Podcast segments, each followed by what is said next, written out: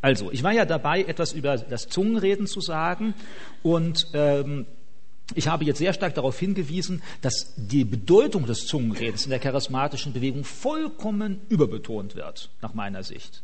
Also, dass man es erstmal als Zeichen dafür nimmt, dass du Christ bist. Total finde ich das übertrieben. Manchmal wird das auch verbunden mit der Geistestaufe. Da werden drei Stellen aus der Apostelgeschichte genannt, wobei der Taufe oder dann auch der Heilige Geist gekommen ist und sie in Zungen reden konnten. Andere Stellen, wo Leute getauft sind, den Heiligen Geist bekommen haben, äh, da ist aber gar kein Zungenreden. Nimm zum Beispiel die 3000, die gläubig geworden sind am Pfingstfest. Da wird von Zungenreden gar kein bisschen erwähnt. An anderen Stellen auch. Also das heißt, wir müssen genau analysieren. Wir können keinen Automatismus machen. Weder darin, dass der Heilige Geist immer losgelöst von der Bekehrung kommt, denn da steht ja gerade Stellen wie ersten, wie äh, Epheser 1 dagegen, wo dann steht, ihr habt den Heiligen Geist bekommen, als ihr gläubig wurdet. Also was ganz deutliche Aussagen macht. Und wir können auch nicht sagen, dass jeder, der den Heiligen Geist hat, in Zungen redet. Erstmal die Apostelgeschichte sagt es nicht. Und der erste Korintherbrief sagt es auch nicht. Denn ich habe euch ja mehrfach schon gesagt, da steht, der Heilige Geist teilt aus, wem er will. Paulus stellt die Frage, reden alle in Zungen? Die Antwort ist nein. Darauf ganz eindeutig. Also das heißt, da ist eine absolute Überbetonung davon. Äh, das ist ein Problem. Und diese Überbetonung führt dazu, dass man manchmal das Zungenreden eben auch aus falschen Wege sucht. Das heißt eben auf solchen Wegen, wo du Sachen lernst. Ein anderes Buch, zitiere ich auch, da wird dann beispielsweise ein Kurs gegeben, du kannst Zungenreden Stück für Stück lernen, indem du erst einzelne Silben, erst la la la la la la la lila la lila lila lila lila la lila lila. Das, das ist halt alles nichts mit christlichem Zungenreden zu tun. Das ist alles, das sind menschliche Methoden, wie ich etwas erreichen will, was Gott mir ganz spontan und bewusst gibt, wenn er das will und nicht, wenn ich es will. Und da müssen wir, glaube ich, deutlich darauf achten. Die Frage ist jetzt natürlich auch, gibt es Zungenreden überhaupt äh, heute noch? Es gibt Christen, die die Auffassung vertreten, das Zungenreden habe ganz aufgehört. Warum? Weil wir im ersten Korintherbrief lesen, dass ja Zungenreden aufhören wird. Und da steht Weissagung hört auch auf, wenn das Vollkommene kommt. Da steht dann ja auch, wenn das Vollkommene kommt, dann werden wir erkannt werden, wie wir erkennen, wie wir erkannt worden sind. Ähm, das ist die Frage, ist das ein Hinweis darauf, dass heute in unserer Zeit das Zungenreden nicht mehr äh, auftaucht? Ähm, ich, ich würde das darin nicht so sehen. Denn die wichtige, entscheidende Frage, die sich hier stellt, ist, was ist das Vollkommene? Und jetzt wird manchmal interpretiert, das sei die Bibel. Also wo die Bibel abgeschlossen ist, dann braucht man das Zungenreden nicht mehr. Das ist etwas spekulativ. Warum? Erst einmal steht im 1. Korinther 13 von der Bibel nichts. Das, die Bibel ist kein einziges Mal erwähnt im 1. Korinther 13, auch nicht in Kapitel 11, äh, Kapitel 12 und Kapitel 14. Das heißt, wieso lese ich dann in dem Vollkommen die Bibel? Da sagt man ja, die Bibel ist vollkommen, das stimmt. Aber auch Jesus ist vollkommen. Äh, auch, äh, was weiß ich, äh, ist vollkommen in der Bibel. Es gibt viele Sachen. Die Schöpfung ursprünglich war vollkommen. Die Engel sind vollkommen. Es gibt viele Sachen. Das Vollkommene muss nicht die Bibel heißen. Die Bibel ist vollkommen, aber ob sie das Vollkommene ist, ich meine, sie wird im Neuen Testament nicht so bezeichnet, an keiner Stelle, also als das Vollkommene, sie sei das Vollkommene. Deshalb scheint das mir was Besonderes, Außergewöhnliches zu sein. Äh, darüber hinaus, wenn dann steht, dann werde ich erkennen, wie ich erkannt worden bin. Das heißt doch wohl wie vollkommen, absolut, umfassend. Denn es wird ja vorher gesagt, jetzt erkenne ich stückweise. Ja, dann würde ich ja jeden heute auch fragen, erkennst du denn heute vollkommen? Äh, erkennst du nicht stückweise? Ich muss sagen, meine Erkenntnis ist stückweise. Immer ein bisschen mehr, aber ich bin noch lange nicht dabei, dass ich alles erkenne oder mich erkenne, wie ich erkannt worden bin von Gott. Also da meine Überlegung wäre eher, das ist, was noch in der Zukunft aussteht. Dann, wenn wir diese vollkommene, umfassende Erkenntnis haben, natürlich, dann brauchen wir keine Weissagung mehr, also keine Prophetie und auch kein Zungenreden mehr. Also da würde ich gewisse Probleme sehen. Im 1. Korinther 14 wird dann ja erwähnt, das Zungenreden ist als Zeichen für die Ungläubigen und dann steht da zum Teil auch für die Juden. Das stimmt. Und dann sagen manche, ja, wir haben ja heute, also das war damals in der frühen Kirche, weil es da ja viele Judenchristen gab, brauchen wir heute nicht mehr. Dagegen würde ich halten, naja, es gibt doch heute auch noch Juden, die überzeugt werden könnten. Und Ungläubige gibt es doch auch noch, die überzeugt werden könnten, wenn es darum geht. Weshalb ich sagen würde, diese Argumentation scheint mir zu schwach zu sein. Was ich allerdings schon daraus ziehe, ist eindeutig, und das wird ja mehrfach in diesem Text gesagt, Zungenreden ist für die christliche Gemeinde eher von minderer Bedeutung, eher untergeordnet Weshalb, ich wiederhole euch nochmal, besser drei Worte mit Vernunft als 10.000 in Zungen. Ganz eindeutige Aussagen. Äh, also das heißt, an solche Sachen sollten wir, äh, sollten wir dabei denken. Aber dass es generell aufgehört hat, das würde ich zumindest so nicht unterschreiben. Äh, ich gehe eher davon aus, Gott kann zu allen Zeiten das bewirken, tut es auch, denn ich habe einige Leute kennengelernt, die aus meiner Sicht glaubwürdig bezeugen, dass sie in Zungen reden können und ich den Eindruck habe, das scheint mir von Gott zu sein. Allerdings sind das nur ein kleiner Teil von den Leuten, mit denen ich gesprochen habe, die meinen, das Zungenreden zu haben. Und dann würde ich sagen, na ja, da gibt es Leute, die haben gar nicht darum gebeten. So wie ich gesagt habe. Plötzlich konnten sie das, tun es auch in aller Stille für sich erst einmal, hängen das nicht an die große Glocke, meinen auch nicht jeder andere müsse das können.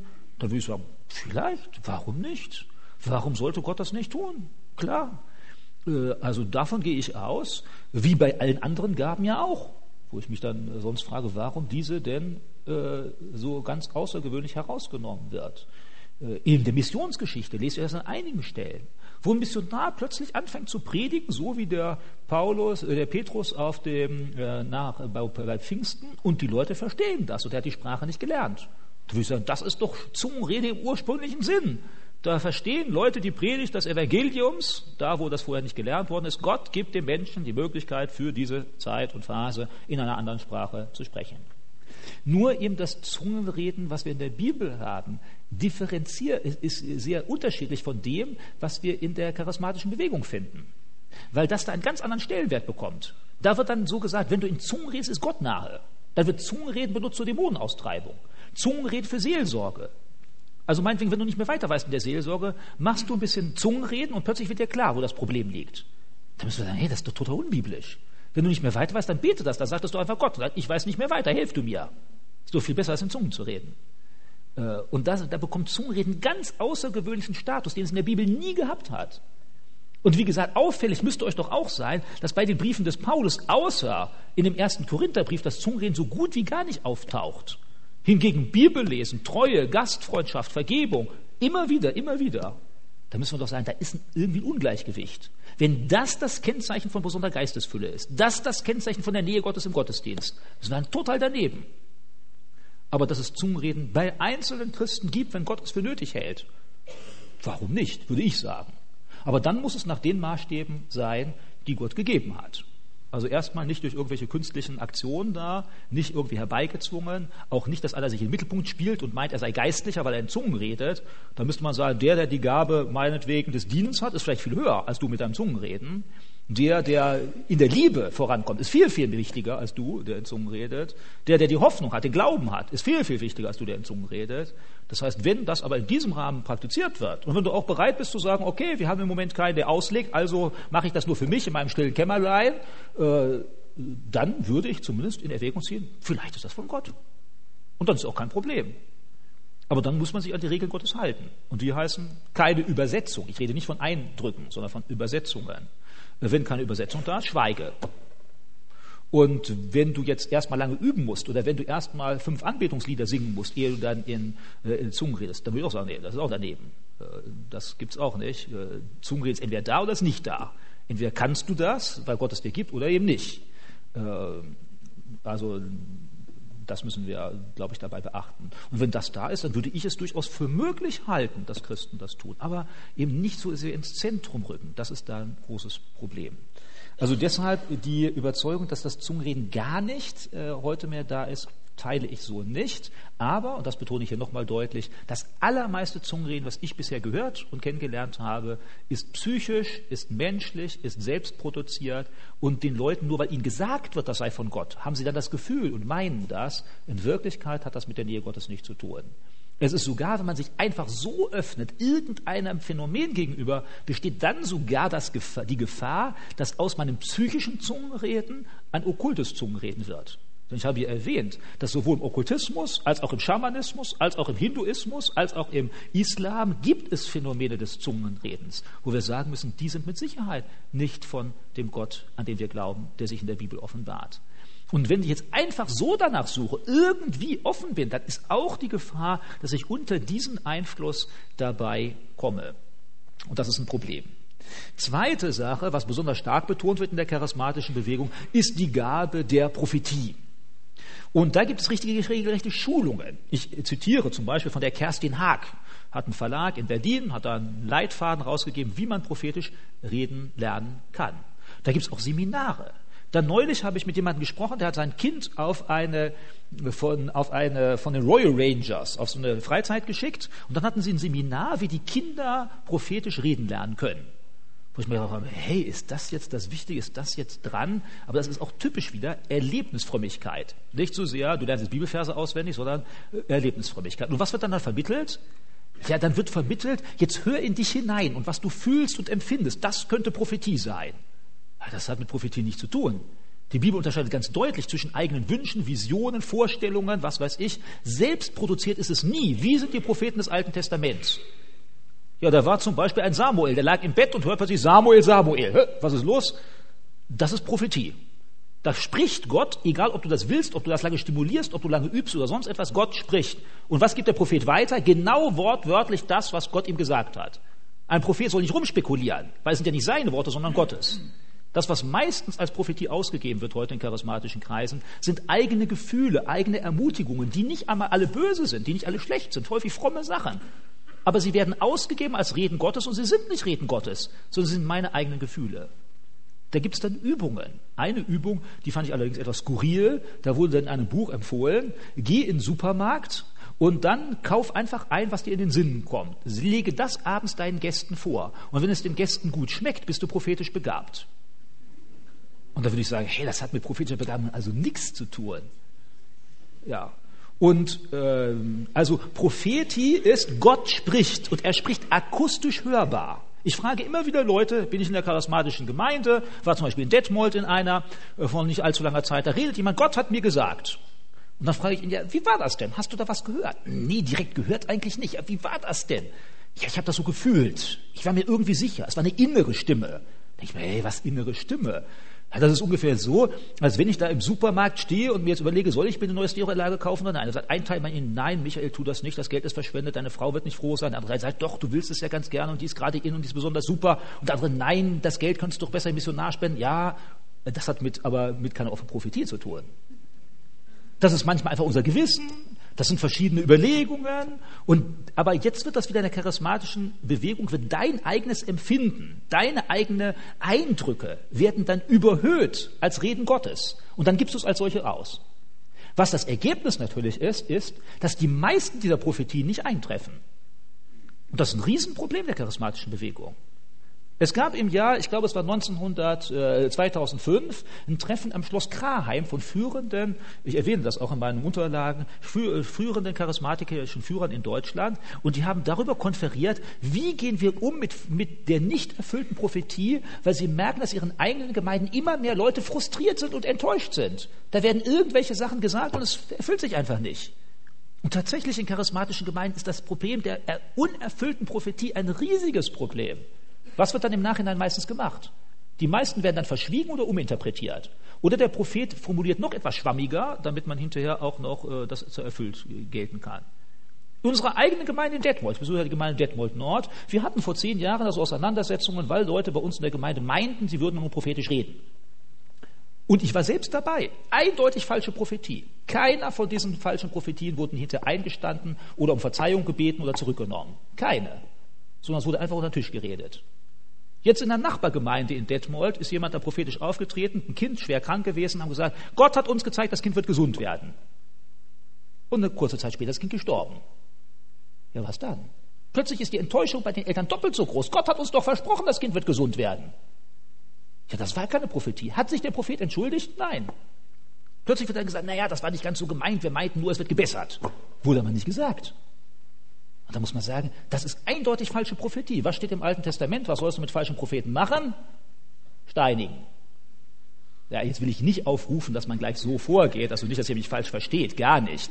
Nein, wir sind ja im Neuen Testament, da ist die Liebe und die Vergebung und all so etwas. Aber zumindest sollte man dem Propheten doch sagen, jetzt schweig mal. Jetzt hast du da Leute irregeführt, du hast Leuten gesagt, das ist von Gott. Du kannst doch nicht darauf hoffen, zehnmal tippst du und einmal klappt es und das wird hinterher im Internet veröffentlicht und die neun Male, wo es nicht geklappt hat, die verschwinden. Ich habe in meiner Recherche für mein Buch, ich habe einige führende Charismatiker in Deutschland angefragt, was macht ihr denn mit falscher Prophetie? Keine einzige befriedigende Antwort. Einer hat geschrieben, wo gehobelt wird, fallen auch Späne. Ja. Ja, das ist ja nett, nicht? Aber so kann man doch nicht mit Prophetie umgehen.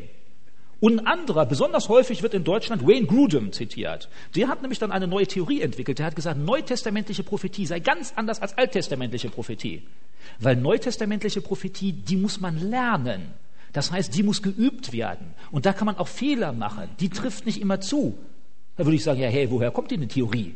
Aus der Bibel bestimmt nicht. Denn in der Bibel ist genau dasselbe Wort, wird benutzt für alttestamentliche Prophetie und für neutestamentliche. Vom selben Autor, manchmal im selben Buch. Die Unterschiede gibt es nicht. Und wenn im Alten Testament galt, Gott sagt, dann sollst du genau das weitergeben, was Gott sagt und nicht deine eigenen Eindrücke, Gefühle oder sonst etwas. Aber gerade gefühlsbetonte Menschen, die empfinden vieles. Die schauen jemanden an und haben irgendwelche Gedanken dabei. Das hat aber jeder gefühlsbetonte Mensch, egal ob er gläubig ist oder nicht. Das hat mit Reden des Heiligen Geistes gar nichts zu tun. Weil wir alle sind so irgendwie veranlagt. Ich meine, wenn ihr mich jetzt anschaut, jetzt denkt ihr auch an irgendetwas. Das sind aber eure Gedanken, das sind eure Wünsche. Das ist nicht Reden des Heiligen Geistes. Wenn du jetzt aber das einübst und immer mehr denkst, das ist Reden des Heiligen Geistes, ich muss darauf achten, und wenn ich jemanden sehe und einen Gedanken habe, dann ist das von Gott, du wirst ja krank dabei. Einfach krank, auch weil du jetzt gar nicht mehr unterscheiden kannst, was ist von Gott und nicht. Du steigerst dich in etwas hinein. Wenn Gott redet, dann redet er ganz deutlich. Samuel, steh auf. Und dann, wo ist das? Jetzt geht er zu Eli, hast du mich gerufen? Nein. Und dann später, das ist Gott. Gott redet ganz eindeutig. Als Jesaja, als Jeremia berufen worden sind, die mussten nicht lange üben. Die mussten nicht erst in eine Schule für Propheten, sondern die konnten, Gott hat gesprochen und sie haben es weitergegeben. Dafür muss man nicht viel lernen. Es gibt dann die Prophetenschulen im Alten Testament. Aber habt kein Irrtum, die Prophetenschulen waren nicht dafür da, damit man Prophetie gelernt hat, sondern das waren die Schüler des Propheten, die lernen wollten, wie einer, der Gott nachfolgt, lebt. Die sind nicht dadurch Propheten geworden, dass sie es gelernt haben. Denn Prophetie kann man nicht lernen. Wir lesen doch, Prophetie ist Gabe des Heiligen Geistes. Wann kann der Prophet etwas weitergeben? Dann, wenn Gott etwas sagt, sonst nicht. Ist doch dabei auffällig, dass interessanterweise in den meisten charismatischen Gemeinden ein Prophet immer was zu sagen hat. Dann, wann er es gerade braucht. Besonders jeden Sonntag. Jetzt lest ihr aber die Prophetin des Alten Testaments. Da ist manchmal Prophet, der hat fünf Jahre, zehn Jahre gar nichts zu sagen, weil Gott nichts mitteilt. Und wenn Gott etwas mitteilt, die allermeisten Prophetien sind Sachen, die mit Heilsgeschichte zu tun haben. Oder dann eben mit dem König und seinem Geschick. Oder mit der Offenbarung Gottes oder sonst etwas. Gott offenbart nicht normalerweise, welches Auto du dir kaufen sollst oder welchen Ehepartner du heiraten sollst.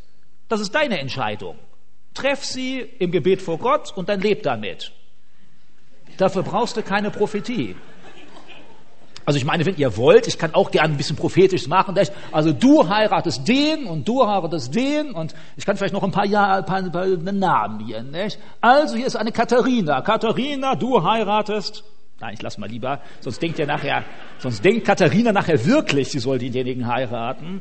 Und äh, naja, in einer Gemeinde, in der manche sind ja aus Russland kommen, gibt es bestimmt eine Katharina, bin mir ziemlich sicher. Ja, unter uns. Ne? Ah, die sind schon. Ja, siehst du, das wäre jetzt ein Problem bei einer Prophetie, ne? Ja. ja, ja, genau. Also gut, dass ich jetzt nicht weitergemacht habe, ja. Also das ist ein Problem. Ich kenne, ich habe das selbst erlebt, bei uns in der Gemeinde, in anderen Gemeinden, dann tritt jemand auf und besonders junge Christen sind so leicht davon ansprechbar, weil sie erstmal Gutgläubigkeit unterstellen, das stimmt alles. Und es ist ja auch ernst gemeint. Die Leute, die auftreten, meinen es wirklich so, obwohl es trotzdem nicht echt ist. Der beste Wille zeigt nicht, dass es wirklich echt ist. Ich könnte hier heute herkommen, wenn ich jetzt äh, so vorgestellt worden wäre, dann hätte Heinrich mich vorgestellt, hier ist Michael Kott, der Prophet aus Detmold. Ja. Und dann wäre ich hier hingekommen und es wäre für mich gar kein großes Problem dabei. Ich bin durchaus auch etwas fantasiebegabt. Wenn ich im Sommer irgendwo draußen sitze und die Augen schließe, dann habe ich auch irgendwelche Bilder, Visionen, die mir da kommen. Was weiß ich, ich träume, ich wäre in Italien am Strand oder so. Meinetwegen die Prophetie, wo ich hinfahren soll oder ja, ich meine, es wäre ja gar kein Problem. Ich kann zum Beispiel hier sagen, ja, ich weiß, hier gibt es jemanden zwischen, einen jungen Mann zwischen 10 und 20 und du wünschst dir eine Freundin. Ich sage dir, du wirst bald einen Ehepartner finden. Ja. Oder ich sage hier, hier gibt es jemanden, du bist zwischen 15 und 20 und äh, du hast Spannungen mit deinen Eltern und ich sage dir, Gott will, dass du deinen Eltern vergibst. Ich kann auch noch mehr.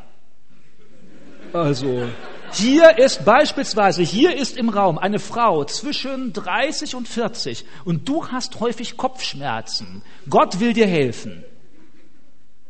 Ich kann noch mehr, also wenn ihr wollt, ich kann auch noch spezifischer. Also ich habe das mal gemacht bei einer Schülerin. Ich war mir hinterher nicht sicher, ob das nun richtig war. Wir waren gerade im Gespräch und dann, sie saß einfach vor mir, hatte so Sonnenbrille auf im Sommer. Und da habe ich ihr gesagt, also du machst das mit der Sonnenbrille dem und dem und das ist das der Problem und so. Da sie Michael, woher weißt du das?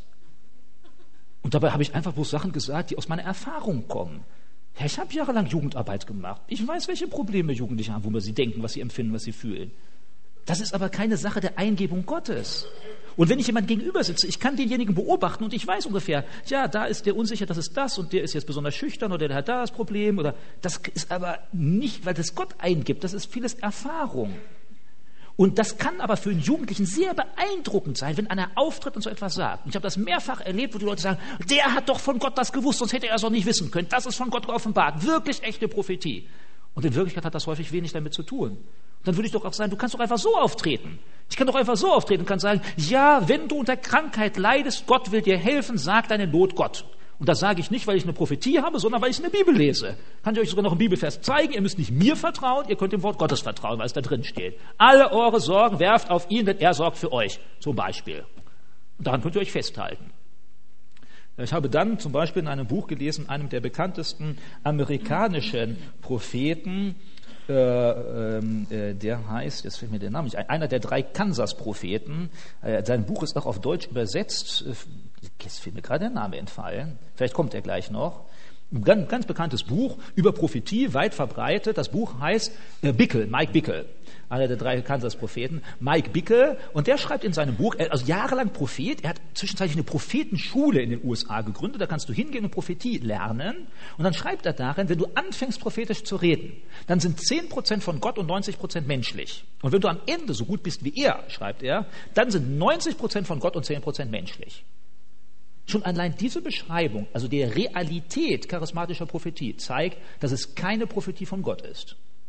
Denn bei der Prophetie von Gott gibt es entweder nur 100% von Gott oder nichts. Ich meine, wie willst du denn mit dieser Einstellung an die Propheten des Alten Testaments rangehen?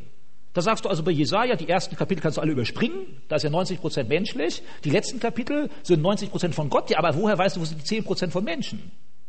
Da steht dann zum Beispiel drin, ja, er starb für unsere Krankheit und so. Vielleicht ist das gerade das Menschliche, die 10% Nein, bei Gott gibt es nur entweder 100% von Gott oder falsche Prophetie.